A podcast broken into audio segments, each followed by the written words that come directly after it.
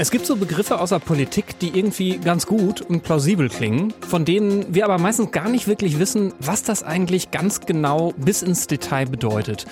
Und um so einen heute ganz aktuell kursierenden Begriff geht's jetzt. Deutschlandfunk Nova. Kurz und heute. Mit Christoph Sterz. Eine stärkere feministische Politik wollen Außenministerin Annalena Baerbock und Entwicklungsministerin Svenja Schulze machen und haben dafür heute ihre Konzepte vorgestellt. Und das so explizit zu labeln als feministische Außenpolitik, das ist neu in Deutschland und bekommt deswegen heute auch relativ viel Aufmerksamkeit. Aber in Schweden, da hat sowas schon mal gegeben. Und zwar unter Außenministerin Margot Wallström. Und Annalena Baerbock, die sagt sogar, dass Wallström ihr Vorbild ist bei dem Thema unser Schweden-Korrespondent Niels Walker. Was, was hat Wallström so in ihrer Amtszeit anders gemacht als die Leute davor im Außenministerium?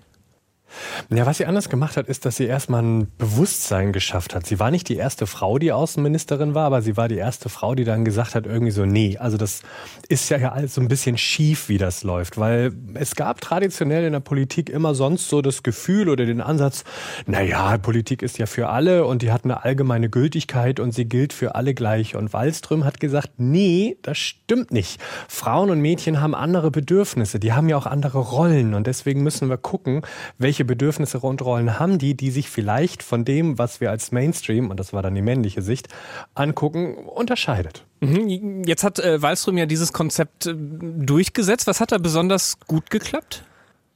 Ähm, was gut geklappt hat, war, dass sie sozusagen ähm, eine Analyse eingeführt hat. Also, dass sie gesagt hat, bevor wir jetzt Außenpolitik machen, gucken wir erstmal, wie würde das denn wirken auf die Leute vor Ort und zwar konkret auch auf Frauen und Mädchen. Beispiel ist zum Beispiel in der Entwicklungspolitik, wenn es um Landwirtschaft geht.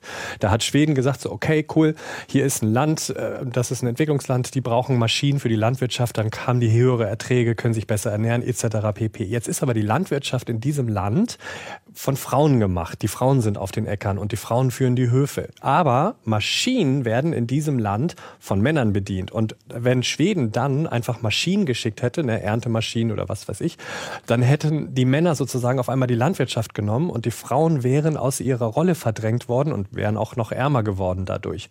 Und diese Voranalyse zu sagen, was bedeutet das für Frauen und Mädchen, das hat Wallström eingeführt und dieser Gedanke ist inzwischen ziemlich weit verbreitet. Also der ist wirklich durchgesickert und überall angekommen. Zweiter Punkt, was sie auch noch gemacht hat, ist, sie hat sich ihr eigenes Personal angeguckt und hat gesagt, naja, wie viele sind denn hier Männer, wie viele sind Frauen und das machen wir jetzt mal schön gleichmäßig. Das ist auch ein Punkt, den hat Wallström angestoßen und der hat ganz gut funktioniert. Ja, das, was du sagst, leuchtet ja auch eigentlich so ziemlich ein, aber gibt es irgendwelche Sachen, äh, die auch nicht geklappt haben?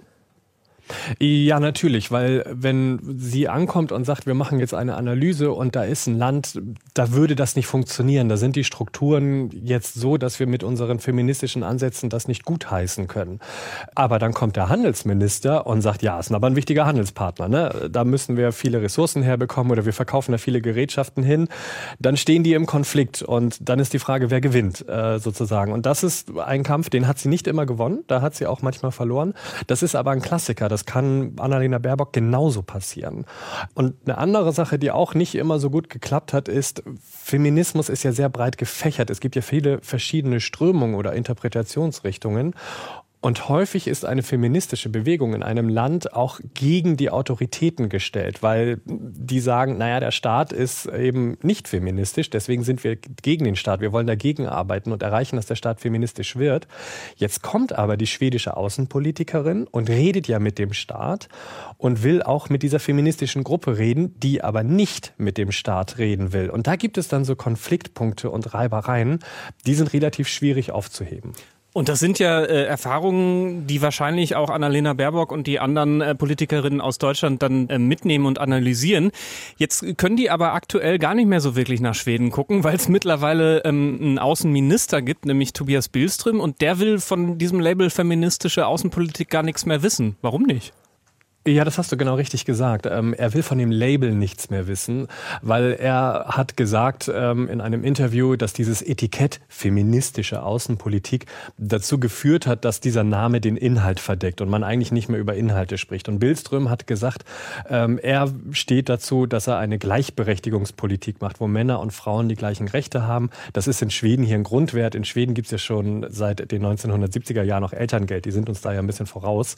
Und das ist die Politik, die er machen möchte. Nun muss man aber auch dazu sagen, Margot Wallström war ja eine Sozialdemokratin und Tobias Bildström, der Neue jetzt, ist von der konservativen Partei Die Moderaten.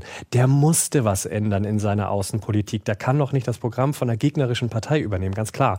Deswegen hat er gesagt, er will diesen Begriff nicht mehr benutzen. Wenn man sich aber anguckt, was er dann tatsächlich macht, ist das, was er tut, eine Gleichstellungspolitik. Und das ist eigentlich auch schon das, was vorher gelaufen ist, weil Margot Wallström war gar nicht so krass feministisch feministisch unterwegs, sondern sie war auch eher, sagen Forscher und Forscherinnen zu dem Thema, Richtung Gleichstellungspolitik unterwegs. Also hat sich eigentlich in der Außenpolitik in Schweden nicht viel geändert.